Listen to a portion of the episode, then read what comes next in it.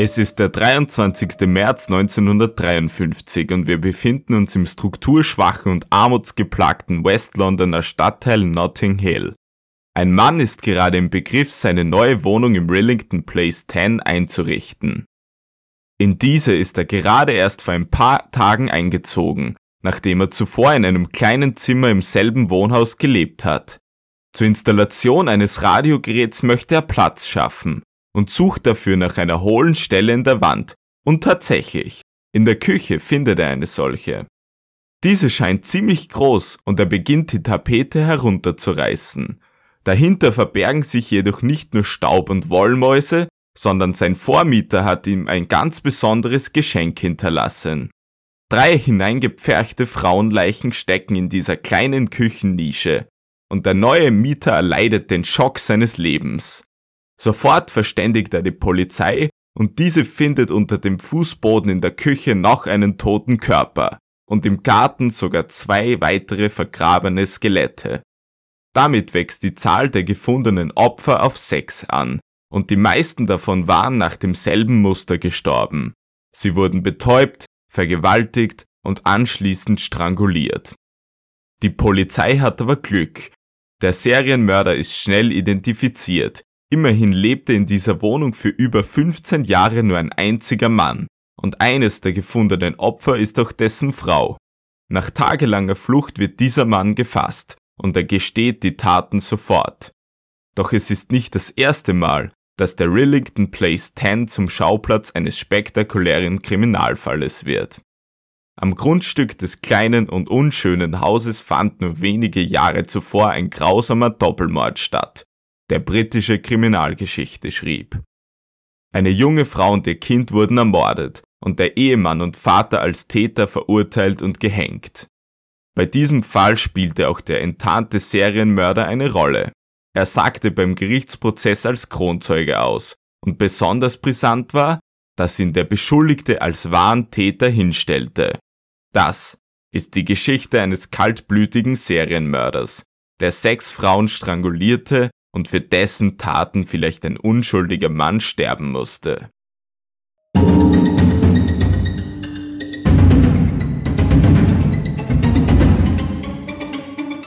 Es ist Zeit für Mordio. Zeit für Morde und Mysterien, unabhängig ob ungelöst oder unfassbar. Und heute heißt es wieder, Mordio präsentiert die größten Kriminalfälle aller Zeiten in der heutigen Ausgabe. John Christie, der Bürger von Notting Hill. John Reginald Halliday Christie wurde am 8. April 1899 im Northorham nordöstlich der Stadt Halifax geboren, die sich in der Grafschaft West Yorkshire im Nordosten Englands befindet. Sein Großvater väterlicherseits, der ebenfalls John Christie hieß, stammte ursprünglich aus Kilmarnock in Schottland war aber bereits mit zehn Jahren nach England gekommen, um dort den Teppichhandel zu lernen. Zwei Jahrzehnte vor John Christies Geburt ließ sich die Familie in der Umgebung von Halifax nieder. Die Stadt galt als wichtiges Zentrum der Textil- und Teppichindustrie und war deshalb ein perfektes Plätzchen für die Christies. Auch John Seniors Sohn Ernest John Christie, John Christies Vater, verschrieb sich beruflich dem Textilprodukt und entwarf selbst Teppiche. Er lernte Mary Hannah Halliday kennen und gemeinsam zeugten sie in den nächsten zwei Jahrzehnten sieben Kinder. John war das sechste. Alle Kinder erhielten den Mädchennamen der Mutter, Halliday, als zweiten Vornamen. Einzig bei John Reginald Halliday war es der dritte. Seine Familie und seine Freunde bevorzugten statt seinem ersten Vornamen aber vielmehr Rag als Spitzname. Das war eine Verkürzung seines zweiten Vornamens Reginald. Die Familie zog in Johns Kindheit einige Male um. Mit 16 Jahren hatte er bereits an fünf verschiedenen Adressen in der Umgebung von Halifax gelebt. Seine Mutter war beim letzten Umzug bereits nicht mehr dabei. Sie hatte die Familie bereits 1911, als John zwölf Jahre alt war, verlassen und war zu einer Witwe gezogen. John Christie sah sie trotzdem als wunderbare Frau, die sich für andere aufopferte und für deren Wohlergehen lebte. Im selben Jahr musste John Christie eine weitere einschneidende Erfahrung erleben, die seine Kindheit und sein späteres Leben prägen sollte. Sein Großvater, der im Haus der Familie lebte, starb im Alter von 75 Jahren nach einer längeren Krankheit und der kleine John sah dessen toten Körper. Der Leichnam einer solch nahestehenden Person schreckte ihn aber nicht ab, sondern faszinierte ihn vielmehr. Er entwickelte eine Obsession und später verschlug es ihn mit seinen Freunden immer wieder auf den örtlichen Friedhof, wo sie sich die Särge verstorbener Kinder ansahen. Sein Vater Ernest musste sich nach dem Weggang seiner Frau allein um die Kinder kümmern.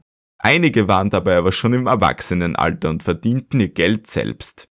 Mit seinem Verdienst als Kunstgewerbler konnte er die jüngeren Kinder aber gut ernähren.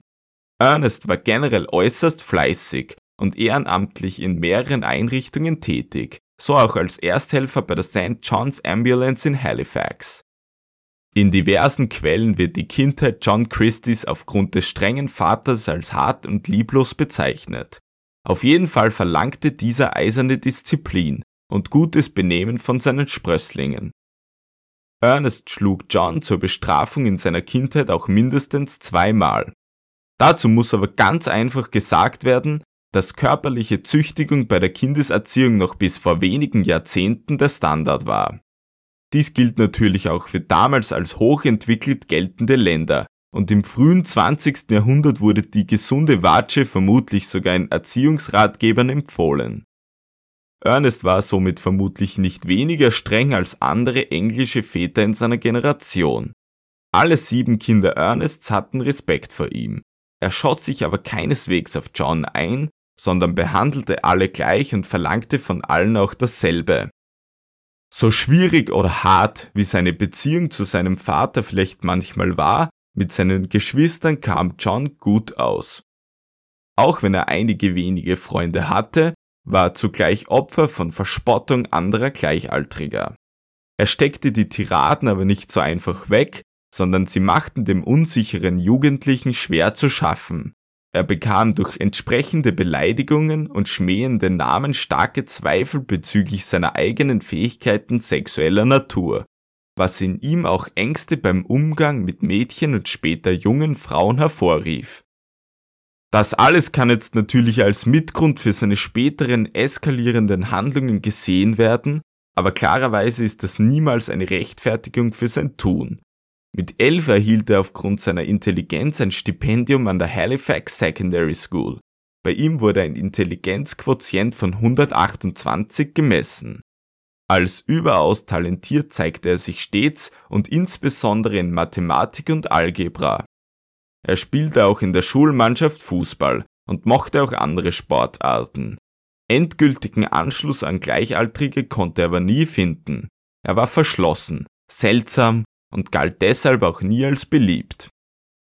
Mit 14 Jahren tat es John Christie seinem Vater Ernest gleich und er schloss sich als Ersthelfer ebenfalls der St. John's Ambulance an. Vermutlich tat er das, um die Anerkennung von seinem Vater zu erhalten, die er sich immer wünschte. Trotz seiner Intelligenz ließ er in diesem Alter die Schule bleiben und begann als Filmvorführer in einem Kino zu arbeiten. Im September 1916 Zwei Jahre nach dem Start des Ersten Weltkriegs meldete sich der 17-jährige Christie zum Dienst für die British Army. Es gibt mehrere Vermutungen, warum er das genau tat. Vielleicht wollte er seinem tristen Leben in Yorkshire entfliehen, seine Männlichkeit am Schlachtfeld beweisen oder ganz einfach ein paar Tote sehen. In Wirklichkeit werden wohl alle diese drei Punkte eine Rolle bei seiner Entscheidung gespielt haben. Welcher dann in seiner Stärke überwog, kann 100 Jahre später logischerweise nicht mehr seriös beantwortet werden. Es dauerte trotzdem über ein halbes Jahr bis zu seinem 18. Geburtstag, bis er aktiviert wurde und seine Ausbildung begann. Fast zwei Jahre nach seinem Armeebeitritt wurde er nach Frankreich an die Front geschickt, wo er als Signalmann tätig war. Im Mai 1918 wurde er bei einem Senfgasangriff der Deutschen verletzt. Er verlor vorübergehend seine Stimme und konnte nur noch flüstern. Permanent nahm er davon aber keinen Schaden. Vielmehr soll er sich laut einem behandelnden Arzt viele Symptome eingebildet haben. So beharrte Christie später noch, dass er über drei Jahre nicht vernünftig sprechen konnte und überhaupt nie wieder laut. Auch berief er sich in seinem späteren Leben immer wieder darauf, dass er vermeintlich so schwere Verletzungen von diesem Angriff davontrug. Heute wird vermutet, dass er das eher tat, um Aufmerksamkeit zu erhalten oder unangenehmen Tätigkeiten so aus dem Weg gehen zu können. Nach einem wochenlangen Aufenthalt in Militärkrankenhäusern wurde es der British Army aber dann zu bunt mit ihm. Er wurde in den Innendienst versetzt, wo er unter dem Zahlmeister arbeitete, der für das Militär Zahlungen leistete und Gelder verwaltete. Große Lust auf ein bürokratisches Abenteuer in der Kriegsmaschinerie hatte er aber anscheinend nicht mehr. Im Dienst fiel er mehr durch schlechtes Benehmen auf, als durch vernünftige Arbeit. Er hatte es sich zum Ziel gesetzt, entlassen zu werden, und im Oktober 1919 wurde er das dann auch, und er kehrte nach Halifax in seinen Job als Filmvorführer zurück. Der Erste Weltkrieg war bereits seit über einem Jahr vorüber und er zog wieder bei seinen Eltern ein, und bald begann Christie in einer Wollspinnerei zu arbeiten. Dort lernte er 1920 F.L. Simpson kennen, die ein Jahr älter war als er. Obwohl die beiden nur einen Steinwurf voneinander entfernt wohnten, ist es nicht gesichert, dass sie sich schon vorher kannten. John und Ethel heirateten einander am 10. Mai 1920 und zogen in die Innenstadt von Halifax. Christie war laut eigenen Aussagen ein Musterehemann. Er half im Haushalt und ging Lebensmittel einkaufen. Alles sehr unüblich für einen Mann damals. Bereits kurze Zeit nach der Heirat musste Ethel Christie eine Fehlgeburt erleben. Kinder sollte das Ehepaar anschließend niemals bekommen. John Christie tat sich bei Ethel weiterhin schwer, zu seinem Höhepunkt zu gelangen, und er nahm häufig die Dienste Prostituierter in Anspruch.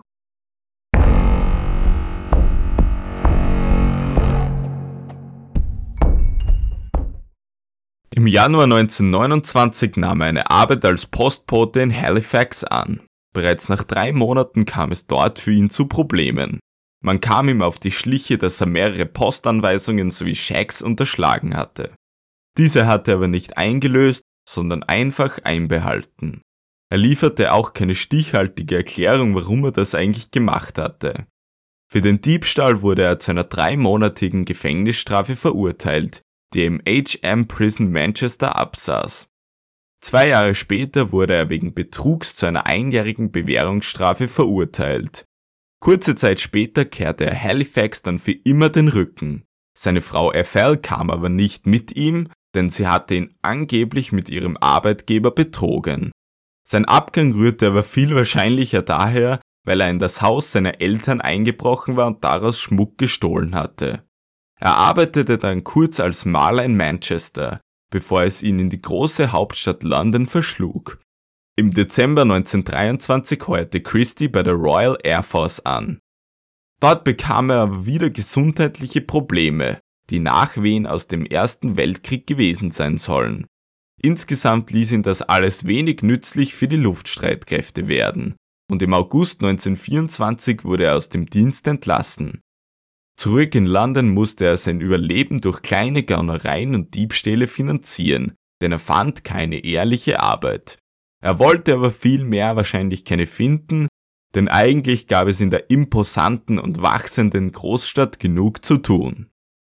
Im September 1924 wurde er wegen zwei Diebstahldelikten zu neun Monaten Gefängnis verurteilt, die er im Stadtbezirk Wandsworth absaß. Nach Erlangung der Freiheit erhielt er eine Arbeit als Elektriker, die er jedoch nicht lange behielt. Anschließend arbeitete er auch kurzzeitig als Lastwagenfahrer. Im Jahr 1928 lernte der inzwischen fast 30-jährige John Christie einen Maud Cole in einem Charabanc kennen, also einer vierrädrigen Kutsche, die im übertragenen Sinne ein Vorläufer eines Busses darstellte, aber vielmehr für Ausflüge durch Städte und die Natur diente. Christy und Maud trafen sich dann regelmäßig und gingen eine Beziehung miteinander ein.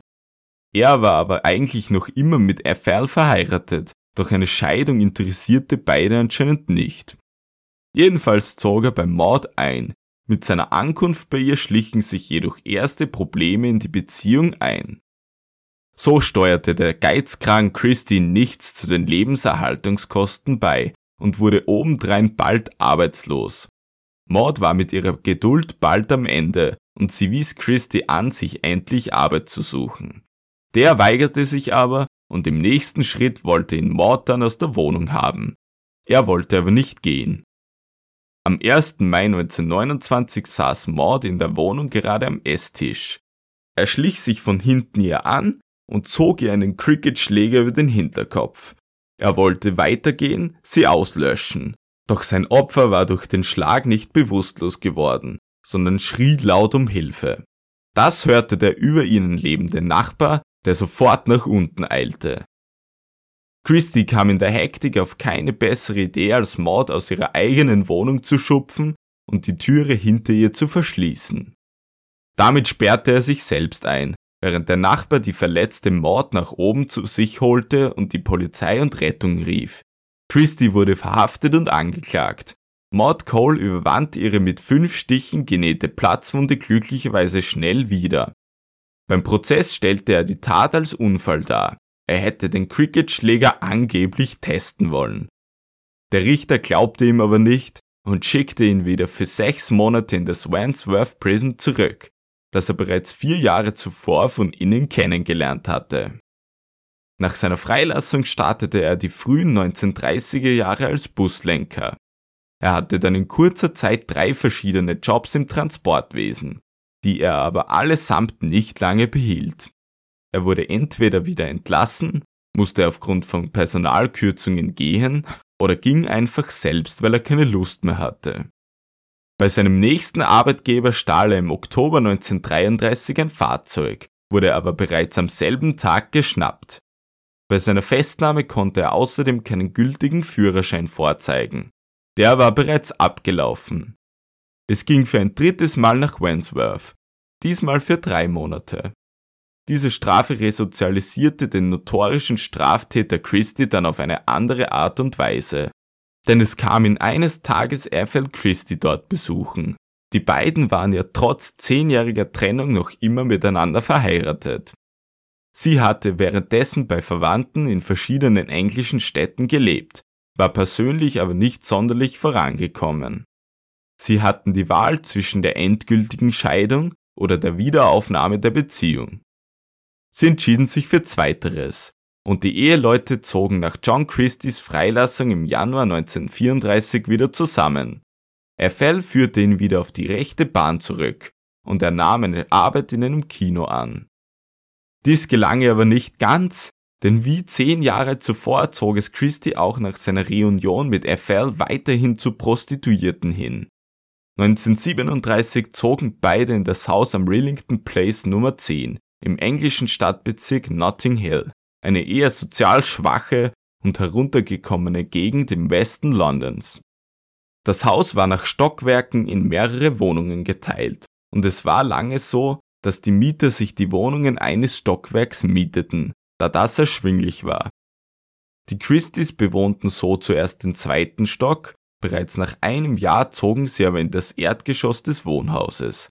Dort lebte John Christie mit seiner Affäre scheinbar das zufriedene Leben eines konservativen und bescheidenen Londoner Bürgers.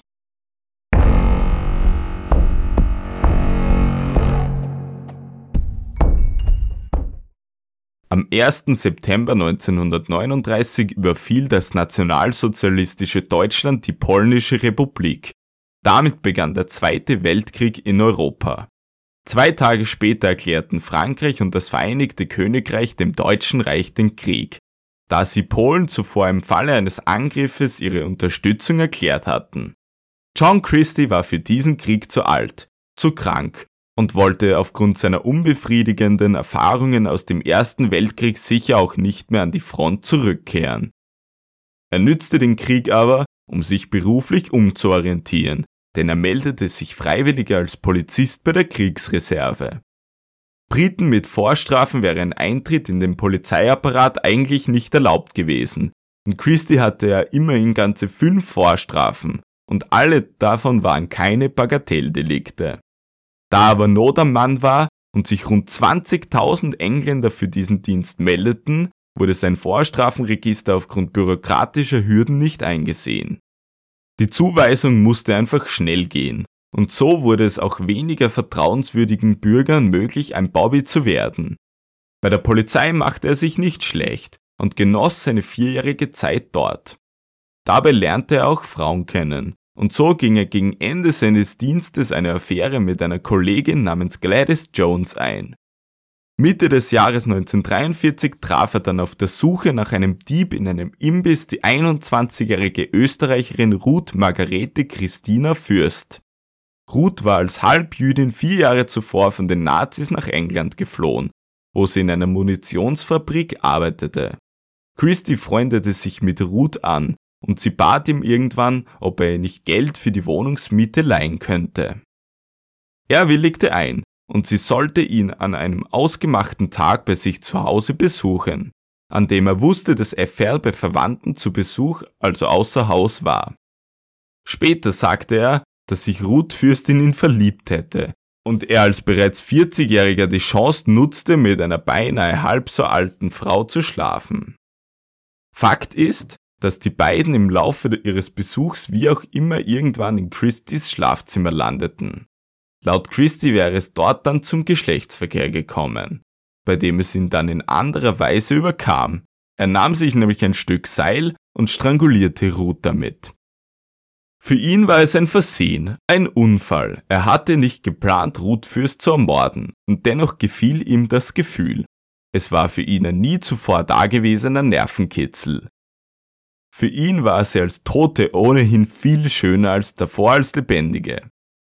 Egal wie viel von dieser Geschichte stimmt, Ruth war tot. Er hatte sie ermordet und wickelte ihren nackten Körper nun in ihren Mantel ein, und er versteckte die Leiche zuerst unter den Bodendielen. Das war aber kein besonders sicheres Plätzchen, und er hatte reale Angst, dass seine Frau oder jemand anderes die Leiche entdecken würde. Er fürchtete auch die Ausdünstungen, die bald aus dem Körper rausgedrungen und die Wohnung damit beduftet hätten. Deshalb holte er den Körper wieder aus dem Versteck heraus und verbrachte ihn unentdeckt zum Waschhaus hinter dem Wohnhaus. Dort im Garten vergrub er sie, pflanzte über dem Grab etwas an und verbrannte anschließend ihre Kleider. Ruth Fürst wurde zwar als vermisst gemeldet, doch da sie in London ein ziemlich unstetes Leben geführt hatte, und als Migrantin ohnehin keine Verwandten in England hatte, wurde sie bald vergessen. Christie verließ Ende des Jahres 1943 die Polizei. Es ist nicht klar, warum er dies tat, immerhin hat ihm diese Tätigkeit anscheinend gefallen. Seine nächste Arbeit war dann im Versand eines Produzenten für Radioapparate. Christie war die Mordlust überkommen und er wollte wieder töten, das gute Gefühl wieder bekommen. In der Kantine traf er dann einige Monate später auf sein zweites Opfer. Muriel Amelia Edie schien für seine Pläne perfekt und er freundete sich mit ihr an. Zusammen mit seiner Frau Ethel ging er mit Muriel sowie einem Arbeitskollegen öfter ins Kino und die vier trafen sich auch bei den Christies in deren Wohnung im Rillington Place 10. Ihre Tötung plante er wirklich von langer Hand. Muriel litt an einer Schleimhautentzündung und der gerissene Christie erkannte darin ihre Schwäche und machte sich diese zunutze. Er machte ihr weiß, dass er sie mit spezieller Medizin heilen könnte, und sie glaubte ihm das tatsächlich. An einem Tag, an dem er wieder wusste, dass Ethel aus dem Haus war, lud er Muriel zu sich nach Hause ein, um die magische Behandlung zu vollziehen. Das war am 7. Oktober 1944 und als Muriel eintraf, hatte er die Medizin bereits vorbereitet. Die war aber vielmehr eine lächerliche Apparatur, die aus einem Einmachglas bestand, an dem er zwei Schläuche angeschlossen hatte. Das Ende des einen führte zu einem Aromawasser und das andere zum Gasanschluss in der Wohnung. Mit dem parfümierten Wasser überdeckte er den herkömmlichen Geruch des Leuchtgases und Muriel verlor rasch das Bewusstsein. Christie verbrachte sie anschließend in das Schlafzimmer, vergewaltigte und strangulierte sie. Ihre Leiche vergrub er dort, wo bereits jene der Ruth Fürst lag. Muriel Edie wurde erst nach einem Monat als abgängig gemeldet. In den Kriegsviren vermutete dann ihre Familie, dass sie sich gerade in einem Tanzclub aufgehalten hätte, als der bombardiert wurde und dadurch gestorben war.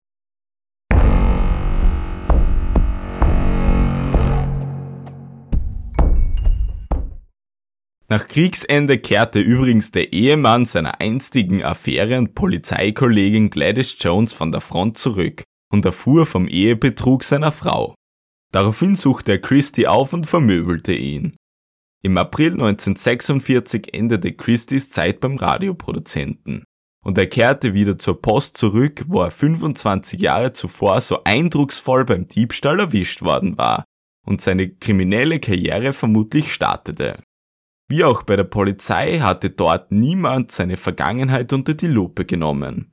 John Christie suchte in dieser Zeit immer wieder Bars auf und posaunte dort herum, dass er Abtreibungen vornehmen könnte, die damals in England streng verboten waren. Ende 1947 zog das frisch verheiratete Ehepaar Timothy und Beryl Evans mit ihrer Tochter Geraldine in die Wohnung über den Christies ein. Über das Leben von Timothy Evans habe ich bereits in der letzten Ausgabe dieses Podcasts ausführlich gesprochen. Der Kontext ist wahrscheinlich empfehlenswert, um den Schnelldurchlauf des Falles aus Christies Sicht zu verstehen. Die Evans lebten zuvor bei den Eltern von Timothy Evans und bezogen im Rillington Place 10 ihre erste gemeinsame Wohnung.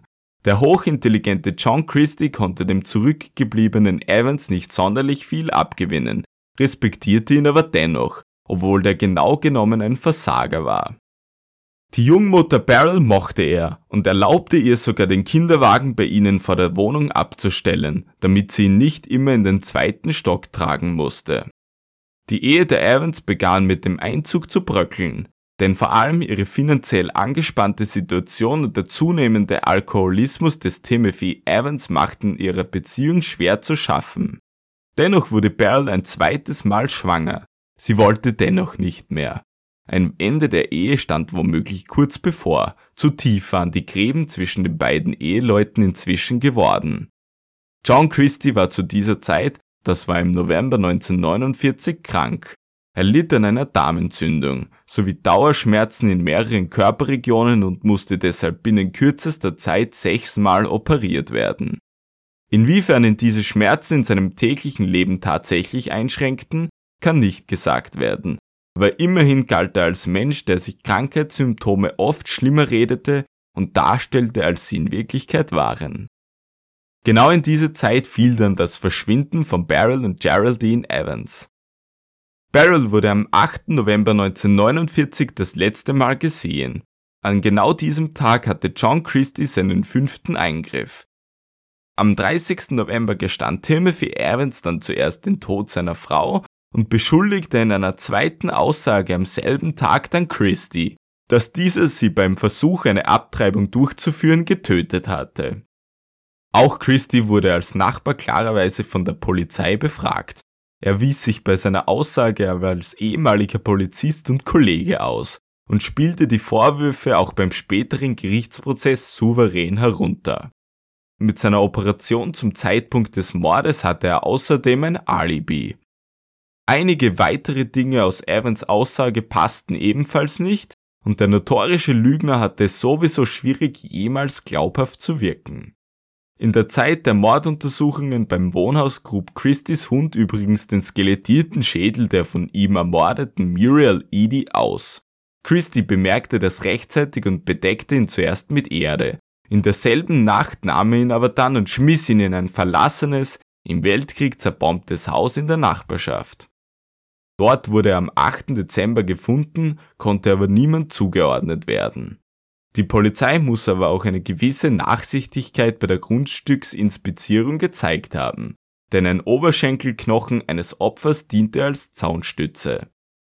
Der Knochen hatte sich irgendwann einmal aus der Wiese gedrängt und Christie sah sein Potenzial als Tragkörper.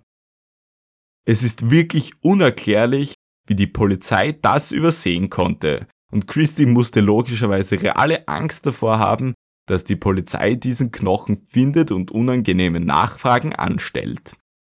Dann wäre vielleicht sogar der kleine Garten umgegraben und die Gräber freigelegt worden, womit Christie in ernste Bedrängnis geraten wäre. Seine Mordserie hätte dann vermutlich geendet, aber all das passierte nicht. Die Polizei übersah den Knochen und Christie konnte bis zum Gerichtsprozess aufatmen. Bei diesem stellte er sich wieder als schwer krank hin und sagte, dass er aufgrund seines Gesundheitszustandes überhaupt nicht in der Lage gewesen wäre, einen Mord zu begehen und die Leichen zu beseitigen. Ob Christie dabei übertrieb oder nicht, kann natürlich nicht beantwortet werden. Interessant ist dennoch, dass er wieder angab, durch die Gasintoxikation im Ersten Weltkrieg mehrere Monate erblindet gewesen zu sein, was nachweislich falsch war.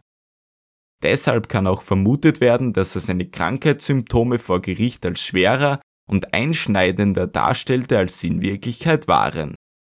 Beim Prozess interessierte das natürlich niemanden, genauso wie Christies prall gefülltes Vorstrafenregister, dem ihn die Verteidigung natürlich konfrontierte. Als ehemaliger Hilfspolizist im Zweiten Weltkrieg kam er glaubwürdig bei den Geschworenen, dem Richter und der Presse rüber und wies die von Evans erhobenen Vorwürfe entschieden zurück, der ihn ja direkt des Mordes beschuldigte. Außerdem sagte seine Frau Ethel nahezu dasselbe aus wie er, und er war damit weiter abgesichert. Sie wiederholte seine Aussage und wies darauf hin, dass auch sie Geräusche aus der oberen Wohnung gehört hatte, obwohl der Mieter dieser ja krankheitsbedingt abwesend war. Hingegen dazu schwamm Evans beim Kreuzverhör des Staatsanwalts gewaltig, wahrscheinlich auch aufgrund seiner minderen Intelligenz. Christie musste nichts befürchten, die Jury war sich einig und sprach Evans wegen des Mordes an Geraldine Evans schuldig, was für diesen die Todesstrafe bedeutete. Christie brach beim Schuldspruch in Tränen aus, weshalb sollte er nie beantworten. Ob es vor Erleichterung war, weil Evans für die von ihm verübte Tat büßen musste, oder ihm einfach nur ein Stein von Herzen fiel, dass nun alles vorbei war und seine Morde bei den Ermittlungen nicht aufgeflogen waren, kann nur gemutmaßt werden. Wie bereits in der letzten Ausgabe zu Timothy Evans festgehalten wurde, es ist nicht klar, inwiefern Christie in die Morde verwickelt war, ob er davon wusste oder ob er sie tatsächlich ausübte und von Timothy Evans Unfähigkeit und seinem dilettantischen Nachtatverhalten profitierte. Am 9. März 1950 wurde Timothy Evans gehängt. John Christie durfte weiterleben.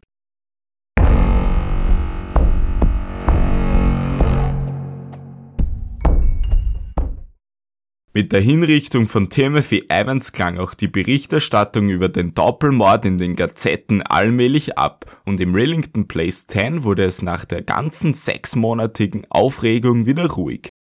Alle drei Mitglieder der Familie Evans waren schon seit sechs Monaten nicht mehr im Haus gewesen und inzwischen tot. Der Mieter des mittleren Stocks war bald nach seiner Entlassung aus dem Krankenhaus ausgezogen womit John und Ethel Christie nun allein im großen Wohnhaus lebten. Der Zustand hielt jedoch nicht lange an. Das Haus wechselte den Besitzer und die Wohnungen wurden nun nicht mehr stockwerksweise vermietet, sondern jedes Zimmer separat. Die Christies bekamen damit binnen kürzester Zeit zahlreiche neue Nachbarn. Am 4. April 1950 verlor er seine Arbeit bei der Post, seinen nächsten Job im Versand eines Keksproduzenten behielt er nicht einmal einen Monat. Im Juni 1950 begann der inzwischen 51-Jährige ein Schreibtischabenteuer bei den British Road Services, dem staatlichen Transportunternehmen Großbritanniens, wo er als Rechnungssachbearbeiter tätig wurde. Dort trat er auch der Gewerkschaft bei und ging dort auf. Nachdem er seine gesundheitlich schwierige Phase gegen Ende des Jahres 1949 überwunden hatte, fiel er 1952 dann wieder in ein Loch. Er wurde aufgrund psychischer Probleme wie Schlaflosigkeit, Angststörungen und Erinnerungsverluste für insgesamt acht Monate krankgeschrieben. Auch seine Frau bekam gesundheitliche Probleme und diese waren ebenfalls mental bedingt. John Christie erholte sich aber wieder. Die Beziehung zu seiner Frau soll zu dieser Zeit weiterhin harmonisch gewesen sein. Irgendwann ereilte ihn dann aber wieder das Bedürfnis zu töten. Sein letzter bestätigter Mord lag bereits neun Jahre zurück. Er suchte dann immer häufiger Imbisse auf und lernte dort junge Frauen kennen, mit denen er sich unterhielt und denen er Getränke spendierte. Eine junge Frau lud er dann sogar einmal zu sich nach Hause ein, als Ethel präsent war. Zu sexuellen Handlungen soll es aber nicht gekommen sein, aber es war klar, dass ihm seine Frau bei seinen mörderischen Plänen doch im Weg stand. Im Herbst 1952 kehrte er zur Arbeit als Rechnungssachbearbeiter zurück, aber bereits gegen Jahresende kündigte er seinen Job, vorgeblich wegen gesundheitlicher Probleme. Laut seinen Angaben verschlimmerten sich dann die Symptome bei Eiffels psychischer Erkrankung. Kurz vor Weihnachten wurde sie das letzte Mal lebendig gesehen. Am 14. Dezember 1952 wachte John Christie angeblich aufgrund eines krampfhaften Anfalls Eiffels auf. Er sagte später, dass es zu spät war, die Rettungskräfte zu verständigen. So soll er ihr Schicksal selbst in seine eigene Hand genommen haben. Er strangulierte sie und ließ ihre Leiche für mehrere Tage im Bett liegen, bevor er sie in eine Decke einwickelte und unter den Dielen des Fußbodens versteckte. Im Gegensatz zu seinen vorigen Mordopfern betäubte er Eiffel nicht davor. Es war ihr deshalb vermutlich klar, was mit ihr passiert. Ob diese Version des Tatablaufs von Christie so stimmt, darf freilich bezweifelt werden denn er hatte nur wenige Tage vor ihrem Tod einen geschriebenen Brief an ihre Schwester zurückgehalten, nur um ihn einen Tag nach dem Mord abzuschicken. Das lässt die Annahme zu, dass er die Tötung geplant hatte und nicht aus dem Affekt heraus ihr Leiden beenden wollte. Später schrieb er auch Briefe an die Schwester im angeblichen Auftrag seiner Frau und gab an, dass die aufgrund ihres Räumers nicht selbst schreiben könnte. Die Schwester erhielt irgendwann keine Antwort mehr auf ihre Briefe und die Korrespondenz war vorbei, was sie besorgt zurückließ, aber sie tat nichts dagegen, also suchte den Rillington Place 10 zum Beispiel nicht auf. Nachbarn erzählte Christie diverse unterschiedliche Lügengeschichten zum Verbleib seiner Frau. Meistens gingen die so, dass sie ihre Schwester im Norden besuchen würde oder dass er einen Job in einer anderen Stadt bekommen hatte und seine Frau ihm vorausgegangen war. Christie hatte aufgrund seiner Arbeitslosigkeit bald kein Geld mehr zur Verfügung und musste deshalb einige Gegenstände aus seiner Einrichtung veräußern. Später verkaufte er auch Eiffels Hochzeitsring, ihre goldene Uhr und Kleidung von ihr. Mit dem Mord an seiner Frau war er davongekommen und nun konnte er seine mörderischen Fantasien ausleben, ohne dabei von jemand groß gestört werden zu können. Für alle Fälle bereitete er dann ein Seil vor, das er in einer Werkzeugkiste aufbewahrte. Bei seiner zweiten Mordserie hatte es auf einen ganz besonderen Opfertypus abgesehen, nämlich herumziehende, junge Frauen in brenzligen Lebenssituationen. Diese hatten kein geregeltes Leben und waren gezwungen, in regelmäßigen Abständen ihre Arbeit und Wohnung zu wechseln oder hatten überhaupt keinen sicheren Unterschlupf.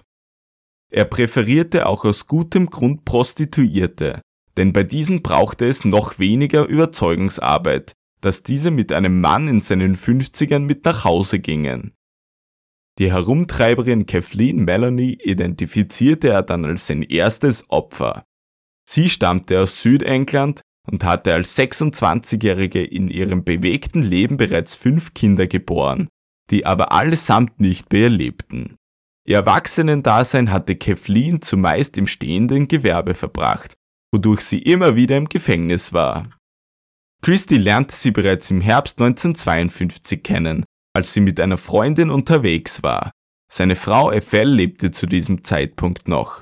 Als er dann im Dezember 1952 wieder auf die Freundinnen traf, überredete Christie sie zu einem Aktfotoshooting, bezahlte beide aber nicht zu deren Befriedigung. Den darauffolgenden Februar kam es dann zu einer dritten Zufallsbegegnung. Diesmal betranken sie sich dann zusammen in einer Bar. Kathleen Melanie machte diesmal den fatalen Fehler und ging mit Christy alleine nach Hause. Sie war schwer betrunken und er hatte leichtes Spiel.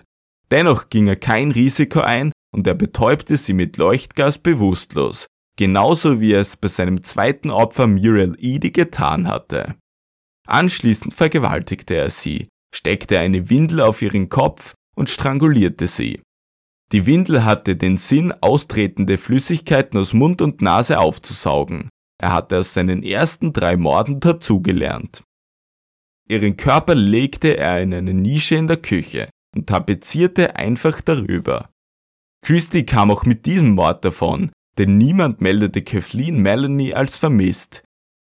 Er tötete sie aus reiner Mordlust, denn er hatte ganz einfach Spaß daran und bereits wenige Tage später musste er nachlegen. Die gebürtige Nordirin Rita Elizabeth Nelson war im sechsten Monat schwanger und hatte bereits einen kleinen Sohn namens George, der aber in Nordirland lebte. Sie war nur wenige Monate vor ihrem Tod nach London gekommen. Die Suche nach Arbeit hatte sie in die englische Hauptstadt geführt. Dort hatte sie binnen kurzer Zeit mehrere Jobs, konnte vor ihrem Tod aber genau deshalb keine engen Kontakte mit Arbeitskollegen schließen. Vermutlich ging sie auch der Prostitution nach, gesichert ist aber nichts. Letztmals gesehen wurde Rita am 4. Januar, das war wahrscheinlich auch der Tag ihres Todes. Christie lernte sie an einem unbekannten Ort kennen, vermutet wurde aber später, dass es ein Café war, und ihm gelang es, sie zu sich nach Hause zu locken. Dort vollführte er sein übliches Prozedere, seinen Modus operandi. Er betäubte sie genauso wie Kathleen Melanie und vergewaltigte sie, bevor er sie mit einem Seil strangulierte. Als sie tot war, zog er Kleidung über ihren Kopf und die Windel steckte er diesmal nicht darüber, sondern er machte sie zwischen ihren Beinen fest, um dort einen Flüssigkeitsaustritt zu verhindern. Zu guter Letzt wickelte er sie in eine Decke ein und versteckte sie in der Küchennische, in der sich bereits die Leiche der Kathleen Melanie befand. Drei Tage später wartete ihre Vermieterin umsonst auf ihr Geld und nach zwei weiteren Tagen meldete diese Rita Nelson bei der Polizei als vermisst. Nachdem die Polizei sie logischerweise nirgends ausfindig machen konnte und anscheinend keine Anzeichen auf ein Gewaltverbrechen fand, zog sie wohl den Schluss, dass sie abgehauen war. Wie Christys andere Opfer war auch sie bald vergessen. Er konnte weitermachen, und es dauerte nicht lange, bis er auf Hectorina McKay McLennan traf. Auch sie kam wie die vorigen zwei Opfer nicht aus London, sondern stammte ursprünglich aus dem schottischen Glasgow. Hectorina war 27 Jahre alt und arbeitete in London als Kindermädchen und war bereits zweifache Mutter. Die Familie, bei der sie zuletzt arbeitete, waren die Bakers. Mit dem Vater Alexander ging sie eine Affäre ein, und der verließ sogar schließlich seine Ehefrau für sie. Es ist fraglich, ob sie Christie bereits längere Zeit vor ihrer Ermordung kannte oder ihn erst kurz davor kennenlernte. Jedenfalls kannte sie ihn mit Sicherheit ab dem 3. März 1953. Die beiden kamen ins Gespräch, währenddessen sie ihm irgendwann über ihre Wohnungssuche erzählte und Christie bot an, ihr zu helfen. Er quartierte Hectorina McLennan und Alexander Baker für drei Nächte bei sich ein. Er überredete sie dann später, sich mit ihm allein in seiner Wohnung zu treffen, und sie willigte ein, kam alleine, und Christie sah seine Chance gekommen. Es ging alles wie gewohnt, er begaste sie bewusstlos, vergewaltigte und strangulierte sie. Er hatte keine Zeit, sie großartig einzuwickeln, denn er befürchtete klarerweise, dass ihr Freund alsbald bei ihm vor der Matte stehen könnte. Deshalb stopfte er sie ohne weiteres in die Nische zu den anderen beiden Leichen und tapezierte wieder drüber. Die Nische war nun voll, da passte kein Löschblatt mehr hinein. Alexander Baker wartete an diesem Tag vergeblich auf seine Freundin und beschloss dem ominösen Rillington Place 10 einen Besuch abzustatten denn er wusste, dass seine Freundin an diesem Tag dort gewesen war. Christie zeigte sich ihm gegenüber kooperativ, bat ihn in seine Wohnung und zeigte ihm alle Räume.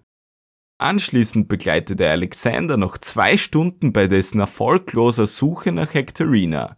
Baker war trotz der kurzen Beziehung die Auf und Ab seiner Freundin gewohnt und dachte vermutlich, dass sie etwas anderes gefunden hatte. Er meldete sie auch nicht als vermisst, Hectorina McLennan sollte dennoch das letzte Opfer Christies bleiben.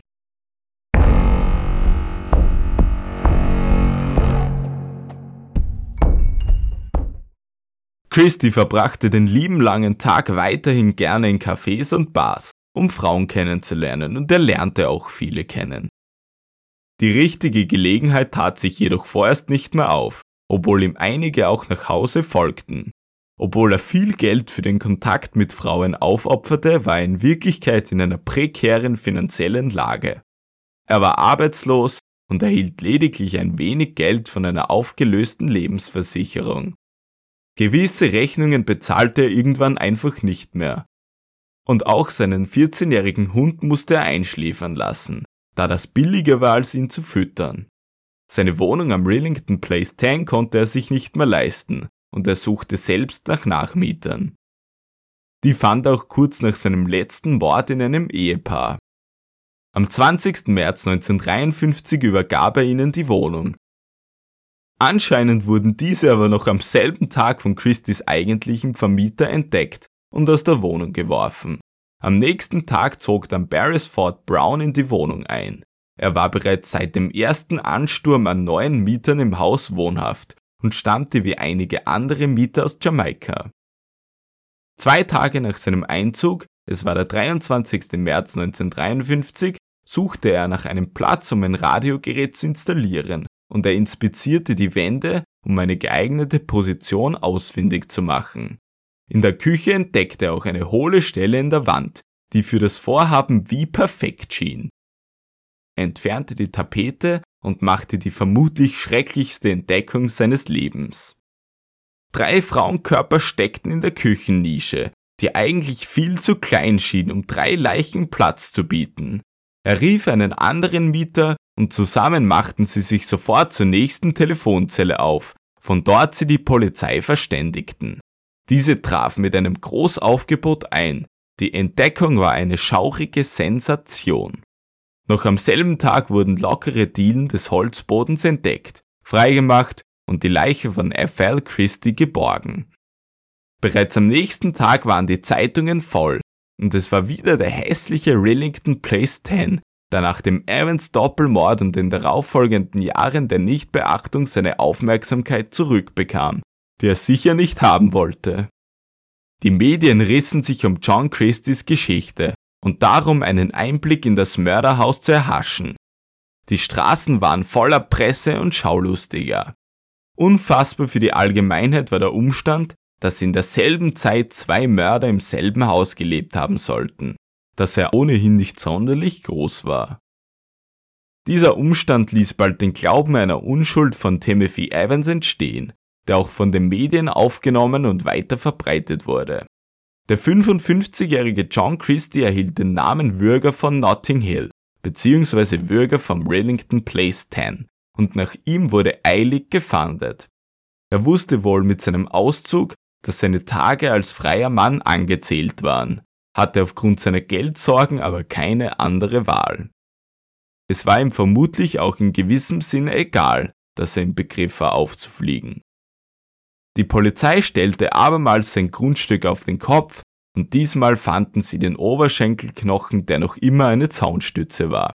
Außerdem stießen sie auf die vergrabenen Überreste seiner ersten beiden Opfer, Ruth Fürst und Muriel Edie. Unter einem Linoleumboden im Garten fanden Ermittler auch die Haare von vier Frauen, die nicht zu den drei Opfern in der Küchennische gehören konnten. Es kann angenommen werden, dass sie zu Ethel Christie sowie seinen ersten beiden Opfern gehörten. Dann fehlt aber immer noch eine weitere Person, der Christie die Haare geschnitten hatte. Ein mögliches weiteres Opfer. Es ist aber natürlich auch möglich, wenn auch unwahrscheinlich, dass es tatsächlich vier weitere Opfer in der Serie gibt, die Christie Andershofer scharte und deren Haare er als Erinnerungsstücke behielt, da sie sich ja nicht in seiner unmittelbaren Umgebung aufhielten. Je nachdem, die Jagd nach Christie lief unterdessen auf Hochtouren. Er war in einer Herberge in der Stadt untergekommen und wartete vermutlich nur noch darauf verhaftet zu werden. Auf der Flucht versuchte er tatsächlich noch weitere Frauen mit seiner Masche anzusprechen. Und so gab er sich wieder als Arzt aus, der Abtreibungen vornehmen könnte. Nachdem er von der Fahndung nach ihm hörte, ging er nicht mehr in seine Unterkunft zurück, eine weise Entscheidung. Die Polizei fand diese nämlich bald und dort einige seiner Habseligkeiten, unter anderem seinen Koffer. Christie zog nun nur noch umher, wurde aber mehrmals von Zeugen gesehen, die ihre Beobachtungen auch der Polizei meldeten. Doch er konnte zuerst dennoch nicht dingfest gemacht werden. Am Morgen des 31. März 1953 war es dann soweit. Ein Polizist sprach ihn auf einer Brücke an. Er war in einem schlechten Zustand und der Polizist erinnerte sich bei näherer Betrachtung an die Beschreibung des flüchtigen verdächtigen Serienmörders John Christie. Er gab sich als jemand anderes aus, konnte sich aber nicht ausweisen und wurde zur erkennungsdienstlichen Behandlung auf die nächste Wache verbracht. Und dort zeigte er dann seinen Ausweis vor. Auf diesem stand John Reginald Halliday Christie. Das Spiel war vorbei. Die Polizei hatte ihren mutmaßlichen Serientäter und Christie bekam erstmals seit vier Tagen zu essen. Bei der ersten Befragung brach er in Tränen aus und gestand den Mord an seiner Frau sowie seine letzten drei Morde. Den an seiner Frau wollte er aus Mitleid wegen ihres desolaten Zustandes begangen haben. Die anderen drei sah als Akt der Selbstverteidigung. Er log natürlich offensichtlich und erzählte viele unterschiedliche Versionen der Morde. So unterschieden sich seine Geschichten auch schon mehrmals bei dem Fakt, wie er überhaupt auf seine Opfer getroffen war, was es im Nachhinein schwierig machte, zwischen Fakt und Fiktion zu unterscheiden und die Morde zu rekonstruieren. Immerhin erzählte er aber haargenau, wie er seine letzten drei Opfer betäubt hatte, wobei dabei auch vieles nicht stimmen konnte. Unabhängig davon war aber klar, dass er die Frauen ermordet hatte, und er hatte die Morde auch gestanden. Er wurde wegen vierfachen Mordes angeklagt. Das waren nur jene Morde, die er gestanden hatte, und bei denen die Leichen in seiner langjährigen Wohnung gefunden wurden. Unter anderem war das auch der seiner Frau Ethel. Bei den früheren Morden zeigte er sich von Beginn an wenig kooperativ und das betraf auch den Fall Beryl und Geraldine Evans, mit dem er auch wieder in Verbindung gebracht wurde. Erst im Juni 1953 gestand er halbherzig seine ersten beiden Morde und räumte letztlich auch die Tötung von Beryl Evans ein, den er als Akt der Sterbenshilfe beschrieb. Laut seiner Aussage wollte sie sterben und bat ihn ihr zu helfen. Das hätte er gütig wie er war, auch gemacht, und zwar indem er sie betäubte und strangulierte. Als ihr Ehemann Timothy Evans dann am selben Tag nach Hause kam, hätte er ihm erzählt, dass seine Frau sich suizidiert hatte. Evans hätte dann aus Angst als Mörder dargestellt zu werden, Beryls Leiche dort verscharrt, wo sie schlussendlich auch gefunden wurde, nämlich im Waschhaus. Mit Geraldines Mord wollte Christie aber nichts zu tun haben. Diese Aussage konnte aber nicht stimmen, denn Beryl war dem gerichtsmedizinischen Gutachten zufolge nicht betäubt worden. Das wäre bei der toxikologischen Untersuchung erkannt worden. Die Leiche wurde zur erneuten Überprüfung aber sogar noch einmal exhumiert, aber es wurden wieder keine Spuren einer Kohlenmonoxidvergiftung gefunden. Auch erklärte dies natürlich nicht die Angriffsverletzungen in ihrem Körper. Christie war zusätzlich dazu einer hohen Wahrscheinlichkeit nicht einmal zu Hause, als Evans an diesem Tag nach Hause kam, denn er war in ärztlicher Behandlung. Natürlich hätte er Beryl Evans ermorden können, aber Timothy Evans war auf jeden Fall in Kenntnis über den Mord und wieso hätte Christie ihm diesen Mord beichten sollen? Denn er hätte er befürchten müssen, dass Evans zur Polizei rennt oder sich sofort bei ihm dafür rächt. Welchen Grund hätte Evans überhaupt gehabt, Christie für Wochen zu decken und dann schließlich die Schuld sogar mehrmals auf sich selbst zu nehmen? Christie wurde im Gefängnis von Psychiatern untersucht, die seinen Intelligenzquotienten mit 128 als erwartet hoch bestimmten. Er war hochintelligent, doch hätte er Evans wirklich so sehr manipulieren können, dass der für ihn einen Mord gestanden hätte? Christies Schilderung der Geschehnisse passte hinten und vorne nicht und konnte deshalb als Falschaussage bewertet werden. Der gefasste und geständige Serienmörder redete einfach den lieben langen Tag gerne und genoss es, die Polizei auf die Folter zu spannen, die diese Mordfälle ja lösen wollte, mit seinen Falschaussagen aber eher darin gehindert wurde, als wirklich weiterzukommen. Psychiater hielten Christie für abnormal und selbstzentriert, so hatte er unter anderem ein Foto von sich selbst in der Zelle aufgestellt. Bei ihm wurde eine akute Angststörung diagnostiziert, die sich um seine Beschwernis beim Thema Geschlechtsverkehr drehte. Christie selbst hatte seit seiner Jugend ein großes Problem mit Frauen sexuell zu interagieren. Diese Angst wurde dann im Alter noch größer und als Quell seines Aggressionspotenzials und seiner Mordlust angesehen. Gepaart mit seinem schwachen Instinkt musste er perverse Praktiken durchführen. Sein Verlangen stillte er dann mit der Tötung von bewusstlosen Frauen, die er entweder davor oder danach vergewaltigte. Er war aber keineswegs wahnsinnig, sondern zeigte seinen fern der Norm befindlichen Charakter lediglich bei den Morden zum Besten. Psychiater sahen ihn folgerichtig als fähig an, zwischen gut und schlecht zu unterscheiden, was bei der Beurteilung der Gerichtfähigkeit sehr wichtig ist.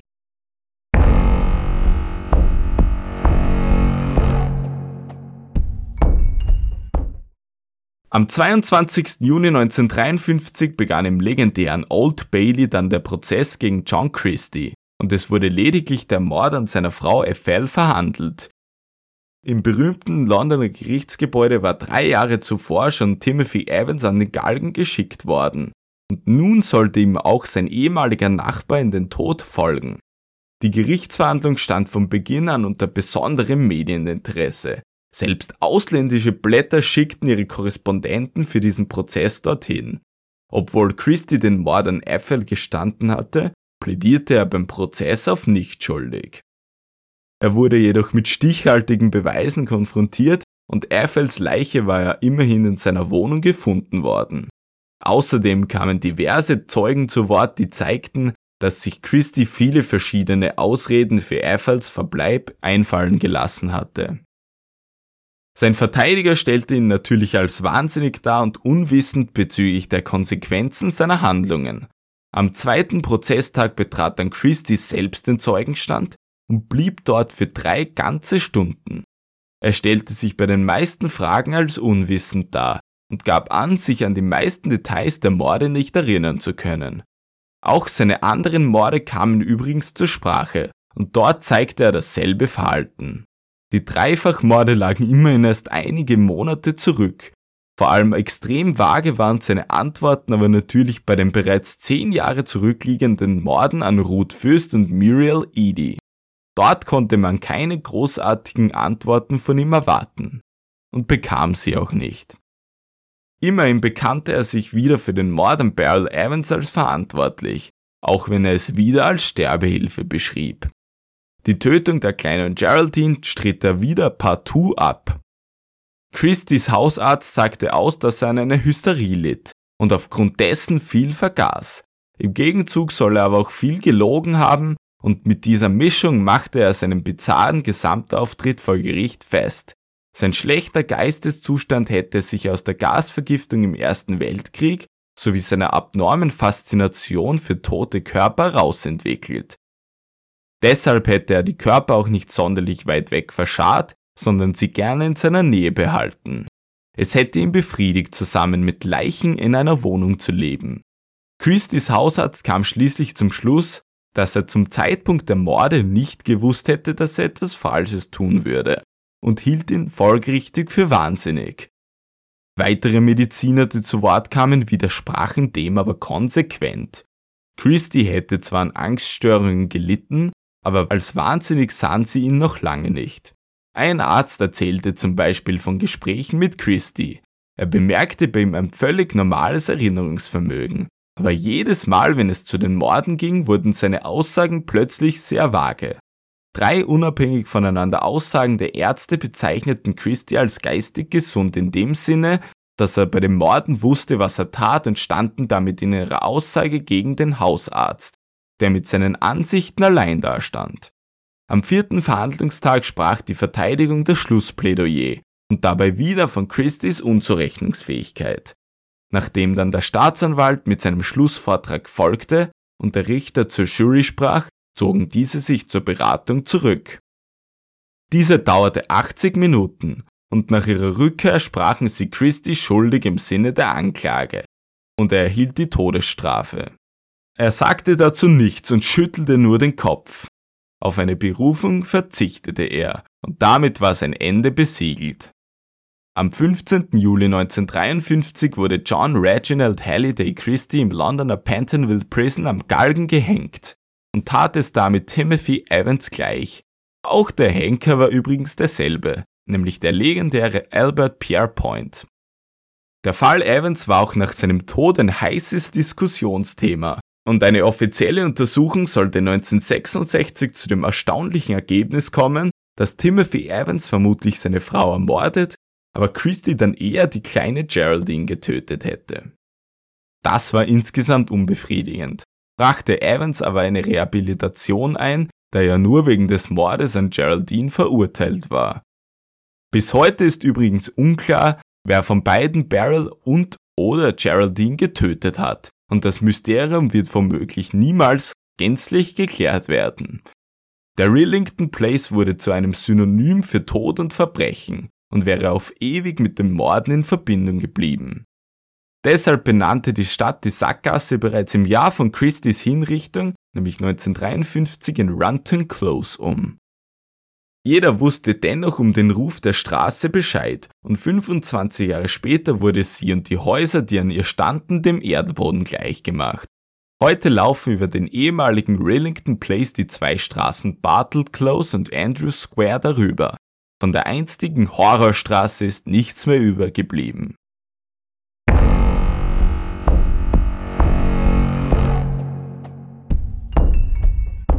Das war die Geschichte von John Christie dem Bürger von Notting Hill.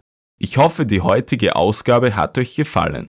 In jedem Fall würde ich mich sehr über eine positive Bewertung in der Podcast-Anwendung eurer Wahl oder auf YouTube freuen. Empfehlt dieses Machwerk auch gern euren Freunden und werft gerne einen Blick auf meinen Instagram-Account. Der Username ist @modiacrime. Die entsprechenden Links dazu könnt ihr aber auch der Beschreibung entnehmen. Generell sind Verbesserungsvorschläge, Feedback oder ganz einfach ein netter Kommentar immer gerne gesehen und Fallvorschläge werden vielleicht schon in nicht allzu ferner Zukunft berücksichtigt. Wie bereits bei der Ausgabe zu Timothy Evans erwähnt, die beiden Geschichten gehören zu den meist rezipierten und bekanntesten Kriminalfällen in Großbritannien. Über Timothy Evans und John Christie wurden unzählige Bücher geschrieben. Meist wurden die Biografien beider Männer gleich praktisch in einem Werk verpackt so auch in der Hauptquelle der heutigen Ausgabe.